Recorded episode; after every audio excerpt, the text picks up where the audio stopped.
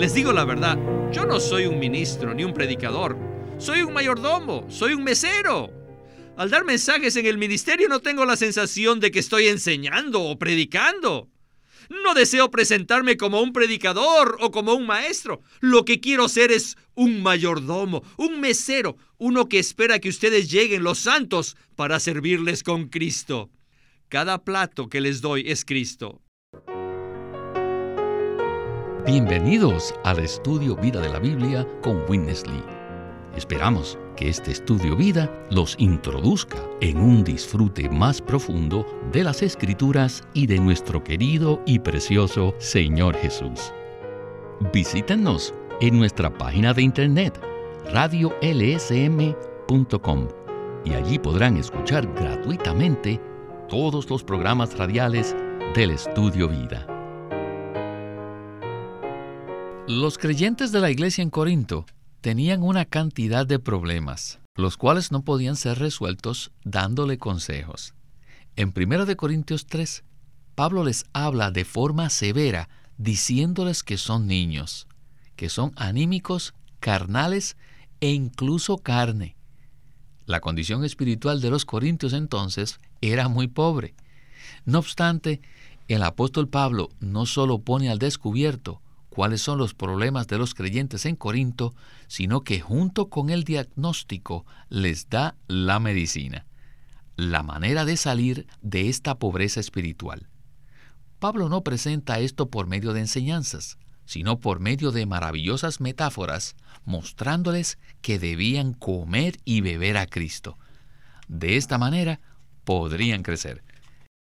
En 1 Corintios 3, 2 y 6, Pablo dice, os di a beber leche y no alimento sólido, porque aún no erais capaces de recibirlo. Yo planté, Apolos regó, pero el crecimiento lo ha dado Dios. Qué maravilloso estudio vida tenemos por delante. El mismo se titula Alimentar, beber, comer, plantar, regar y crecer. Así que Hoy veremos estos seis asuntos cruciales en Primera de Corintios 3 y nos acompaña Alberto Santiago para darnos los comentarios. Alberto, ¿no cree usted que esta es una palabra apropiada para todos nosotros? Ciertamente, esta es una palabra muy apropiada para todos nosotros, porque lo que Pablo dice en este pasaje está muy relacionado con la vida de Cristo y no con las enseñanzas. Aquí él no estaba tratando de educarlos ni darles más doctrinas, sino que él estaba ministrando la vida de Cristo para que bebieran y comieran, de modo que pudieran crecer y madurar espiritualmente. En la iglesia en Corinto vemos a un grupo de creyentes que son filosóficos, bien educados y por ese motivo introdujeron su filosofía y su cultura a la iglesia. Pablo entonces en lugar de hablarles de manera filosófica, les habla de una manera muy simple, con el fin de apartarlos del conocimiento y llevarlos a comer, beber, respirar y disfrutar a Cristo. Él sabía que sólo de esta manera serían resueltos verdaderamente todos los problemas. Asimismo, nosotros debemos examinar nuestra condición y preguntarnos, ¿estoy recibiendo vida, la vida de Cristo? O simplemente más conocimiento, enseñanzas y doctrinas. Queridos radioescuchas, esperamos que el programa de hoy nos lleve a experimentar a Cristo como vida. Así que antes de comenzar el estudio vida, quisiera leerles otro versículo, además de los dos que ya le leí anteriormente. Este es 1 de Corintios 12:13, que dice: Porque en un solo espíritu fuimos todos bautizados en un solo cuerpo sean judíos o griegos, sean esclavos o libres, y a todos se nos dio a beber de un mismo espíritu. Pablo procuraba traer a los corintios de regreso a beber del espíritu, para que no fueran distraídos por el conocimiento o la cultura. Con esta introducción tan preciosa, estamos listos para comenzar el estudio vida con Winnesley. En el capítulo 3 de Primera de Corintios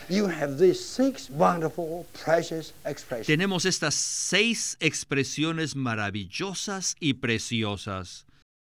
En el versículo 2 él dice, Os di a beber leche y no alimento sólido. Dar a beber o dar a comer es alimentar a otros. Alimentar es algo orgánico y difiere de enseñar, lo cual consiste en impartir conocimiento. La primera expresión crucial del capítulo 3 es alimentar. Segundo, en el versículo 2 se menciona la leche, y esto es algo que se bebe. Y también se menciona el alimento sólido, que es algo comestible. Si queremos ser cristianos apropiados, tenemos que ser los cristianos que beben. Beber es un concepto básico en Primera de Corintios. ¿Por qué? Porque en 12:13 Pablo dice que a todos se nos dio a beber de un mismo espíritu. Él no inventó este concepto, el concepto de beber, pues el Señor Jesús mismo habló de beber en el Evangelio de Juan. Dijo, mas el que beba del agua que yo le daré no tendrá sed jamás. Y en el último día de la fiesta de los tabernáculos, se puso de pie y alzó la voz diciendo, si alguno tiene sed, venga a mí y beba. Al hablar del alimento sólido, en el versículo 2, Pablo indudablemente se refiere a comer. Así que junto con la alimentación y la bebida, él recalca la importancia de comer. Tercero, en los versículos 6, 7 y 8, Pablo habla de plantar. Específicamente dice de sí mismo, yo planté. No solo alimentaba, sino que también plantaba. El capítulo 3 dice que Pablo alimentó a los santos dándoles de comer y de beber, y que plantó, pero no dice que les enseñó. Y después dice, Apolos regó. Así que ahora tienen beber, comer, plantar, regar. Muy bien, ¿verdad? Y ahora número 6, después de plantar y regar, Dios da el crecimiento. Los versículos 6 y 7 dicen, yo planté, Apolos regó, pero el crecimiento lo ha dado Dios. ¡Oh, qué capítulo tan maravilloso! ¿Podrá usted encontrar en la palabra de Dios otro capítulo que abarque estos seis asuntos? Yo no creo que lo haya. Pablo abarca seis asuntos, alimentar, beber, comer, plantar, regar y crecer.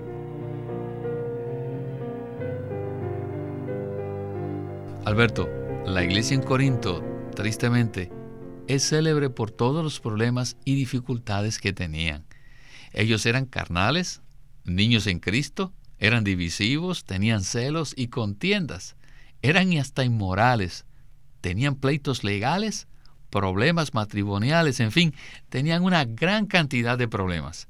Sin embargo, a pesar de que era un grupo de creyentes muy educados y sofisticados, Pablo les habla de forma sencilla y los dirige a que experimenten a Cristo como vida.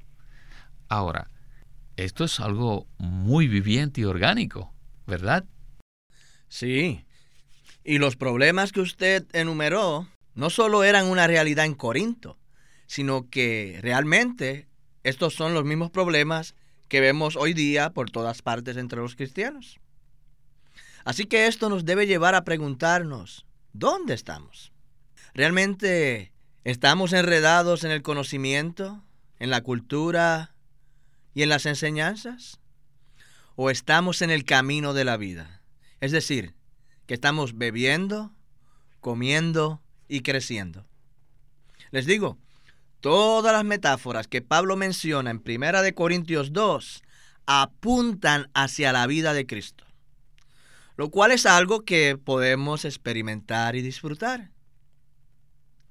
Cosas como el comer, el beber, el plantar, el regar y el crecer que se mencionan aquí son cosas que tienen que ver con la vida y no con el conocimiento, ni las enseñanzas, ni la ética, ni la cultura. Si prestamos atención a la secuencia de 1 de Corintios 3, nos damos cuenta de que las plantas, al crecer, pasan por un proceso de transformación y se convierten en un edificio. Luego, este edificio llega a ser el templo, la morada de Dios.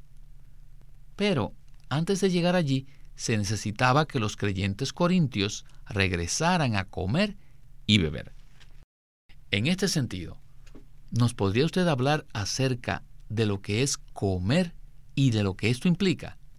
En 1 Corintios capítulo 3 versículo 2, el apóstol Pablo dice, os di a beber leche y no alimento sólido.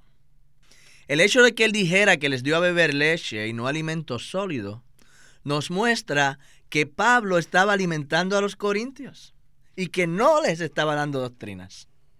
Pablo estaba suministrando alimento a ellos para que pudieran crecer. Cuando bebemos leche, en realidad estamos ingiriendo comida, estamos ingiriendo algo que nos nutre. Y puesto que los corintios eran que niños, ellos necesitaban ser alimentados con leche. En esa condición infantil, ellos no se daban cuenta de que necesitaban urgentemente crecer. Y por eso Pablo los llevó a que vieran la necesidad de comer y beber. Lógicamente, el deseo de Pablo era alimentarlos con algo más sólido, pero ellos no eran capaces de recibirlo. Y por lo tanto, se vio obligado a darles ¿qué? solamente leche. De hecho, esto es lo que haría cualquier madre con su bebé, de asegurarse de que al menos reciba alguna nutrición a fin de que crezca, por supuesto, con la esperanza de que algún día pueda recibir alimento sólido. En este sentido, Alberto, Pablo no fue el único que habló acerca de beber, ya que incluso el propio Señor Jesús habló acerca de esto. En Juan 4:14 dice, Mas el que beba del agua que yo le daré, no tendrá sed jamás, sino que el agua que yo le daré será en él una fuente de agua que salte para vida eterna. Además, el Señor dijo en Juan 7:37, Si alguno tiene sed, venga a mí y beba. Así que todos los cristianos debemos ser los que beben el agua de vida que está en Cristo. Bueno, continuemos con Lee. Debemos ver que las reuniones de la iglesia, en un sentido muy práctico, no son para enseñar, sino para alimentar. Así que no debemos pensar que la iglesia es una escuela, sino un restaurante. Les digo la verdad, yo no soy un ministro ni un predicador. Soy un mayordomo, soy un mesero. Al dar mensajes en el ministerio no tengo la sensación de que estoy enseñando o predicando. No deseo presentarme como un predicador o como un maestro. Lo que quiero ser es un mayordomo, un mesero, uno que espera que ustedes lleguen los santos para servirles con Cristo. Cada plato que les doy es Cristo. Cada reunión de la iglesia debe ser como un banquete al estilo chino, donde se sirven diversos platillos y cada uno de ellos es Cristo. En algunos banquetes chinos se sirven hasta 20 diferentes platillos que incluyen una variedad de carnes, pescados, aves, legumbres y caldos. Cada reunión de la iglesia debe ser como un restaurante donde continuamente nos alimentamos de Cristo. El restaurante de la iglesia es el mejor. No vaya a ningún otro restaurante. Cristo es la especialidad que se sirve en este restaurante. En ella disfrutamos de la comida más exquisita, pues cada platillo consta de un aspecto de Cristo. ¿Han estado bebiendo bastante cada día? ¿Cómo beben? La manera de beber es invocar el nombre del Señor Jesús. Oh Señor Jesús. Al invocar su nombre, bebemos de él y lo inhalamos. El agua está en el aire que respiramos. La humedad espiritual en la vida de la iglesia es muy alta. Pues en la iglesia no hay sequedad siempre que inhalamos el aire espiritual invocando, oh Señor Jesús, también participamos del agua que está en el aire. Así que inhalar equivale a beber. Es decir, todo lo que inhalamos, también lo bebemos. Oh, Con simplemente decir, oh Señor Jesús, tomamos un poquito más de agua y somos refrescados. Este es el mejor refresco. Esto es maravilloso.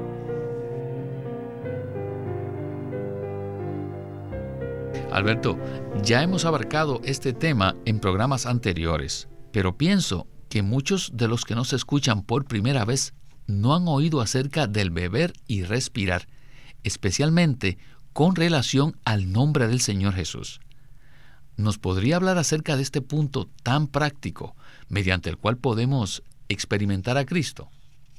En este pasaje de 1 Corintios capítulo 3, Pablo habló acerca de comer y beber, pero ¿sabe una cosa? Aún mucho antes que eso, ya el Señor Jesús lo había mencionado. Pablo no fue realmente el primero que lo mencionó.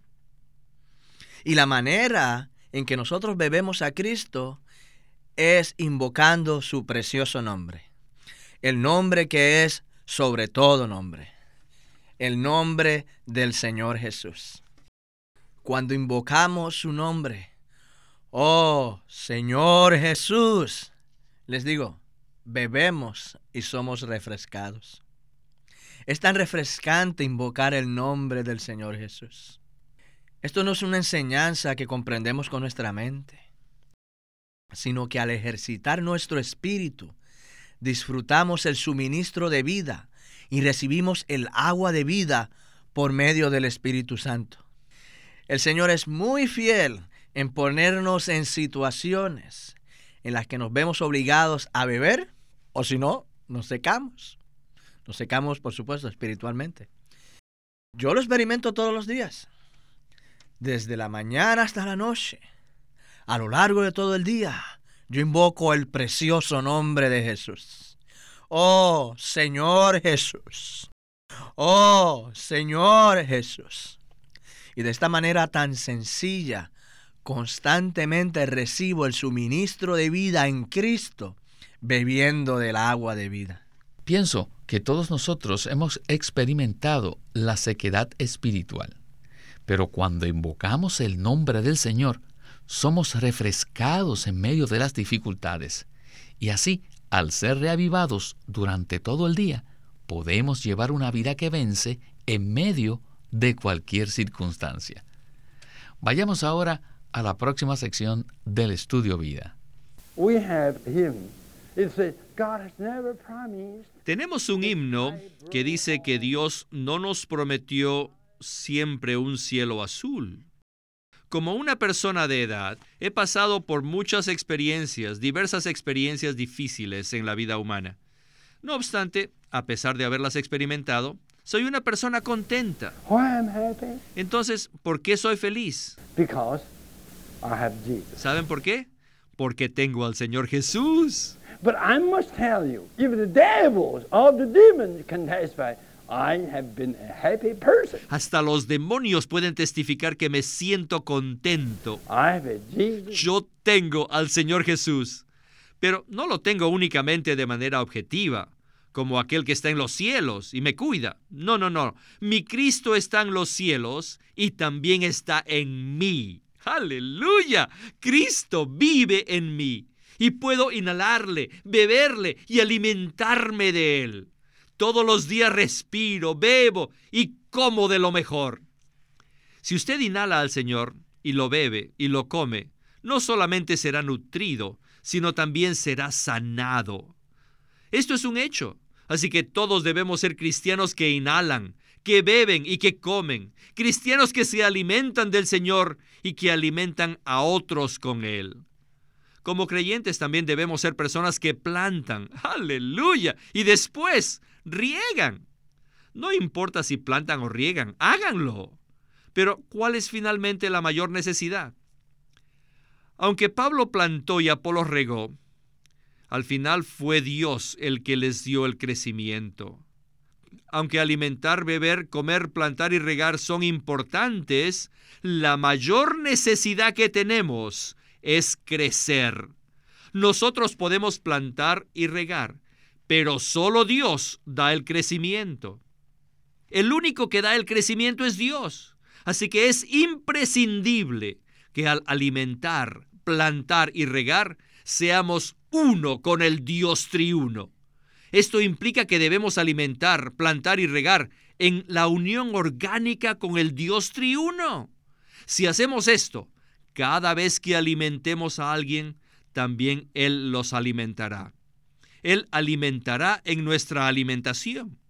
Lo mismo se aplica a plantar y regar.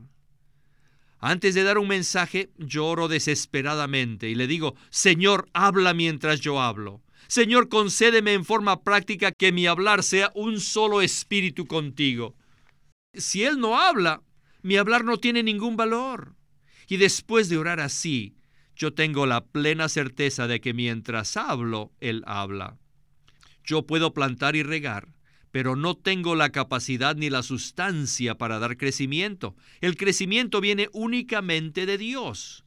Cuando Él opera, se da el crecimiento. Pero pese a que solo Dios da el crecimiento, Él por sí mismo ni plantará ni regará. No lo hará separado de nosotros. De la misma manera, Él no se aparece para dar su palabra directamente a los santos. Esto implica que para hablar, plantar y regar, Dios necesita de un hombre que coopere con Él. Cuando nosotros plantamos y regamos, Él también plantará y regará. ¡Qué maravilloso es esto! Alberto, pienso que una gran cantidad de creyentes y buscadores genuinos se preguntan, con respecto a la obra cristiana, cuál parte corresponde al Señor y cuál a nosotros. Así que esta última porción realmente responde esa pregunta de una manera contundente. Es cierto. Nosotros podemos plantar y regar, pero solo Dios da el crecimiento. Así que existe la necesidad de que todos nosotros conozcamos el deseo del corazón de Dios. Lo que Dios desea es que disfrutemos a Cristo. Dios nos ha llamado a la comunión de su Hijo y nos ha dado a Cristo como nuestro centro único y como nuestra porción. Así que nuestra principal obligación es disfrutar a Cristo. Ciertamente podemos experimentar a Cristo invocando su nombre todos los días. En medio de todas las situaciones complicadas y las dificultades, podemos estar gozosos y en paz al disfrutar a Cristo.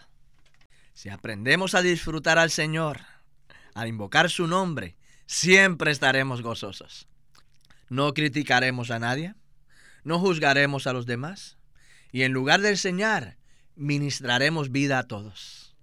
A nosotros sencillamente nos corresponde el plantar y el regar, pero a Dios le corresponde dar el crecimiento. Ahora, si somos uno con el Señor, al plantar y al regar, entonces él operará espontáneamente para hacer que otros crezcan en vida y que lleguen a la madurez en vida. Y por medio del crecimiento en vida se produce una transformación que resulta en la edificación de la casa de Dios. Si permanecemos en la unión orgánica con el Señor Jesús, seremos uno con Él en nuestro espíritu al plantar y regar a otros, de modo que Dios podrá hacer su parte y espontáneamente dar el crecimiento. Por mucho que nosotros hagamos, nunca podremos dar crecimiento a las personas. En cuanto al crecimiento en vida, los obreros, sean los que plantan o los que riegan, no son nada. Dios lo es todo. Solo Dios puede dar el crecimiento. Alberto, muchas gracias por su participación en este programa tan maravilloso. Muchas gracias por invitarme. Siempre es un verdadero privilegio el estar aquí.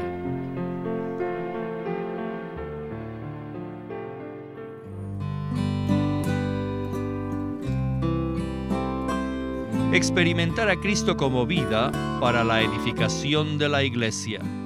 Este es un largo título para un libro que es muy precioso porque muchas veces nos preguntamos cómo Dios edificará la iglesia. Él dijo en Mateo yo edificaré mi iglesia. Sí, y Él está edificándola. Pero ¿cómo podemos entrar nosotros en la obra que Él está haciendo? Y después, ¿cómo podemos nosotros cooperar con Dios? En este libro, Experimentar a Cristo como vida para la edificación de la iglesia, Witness Lee presenta la manera de crecer en vida, de conocer la unción del Espíritu, de experimentar a Cristo para así poder edificar la iglesia.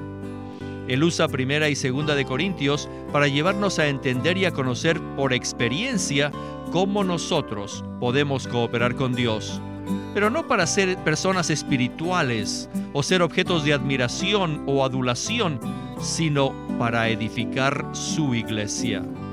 Experimentar a Cristo como vida para la edificación de la iglesia es un libro que les va a encantar por su simplicidad como también por su contenido.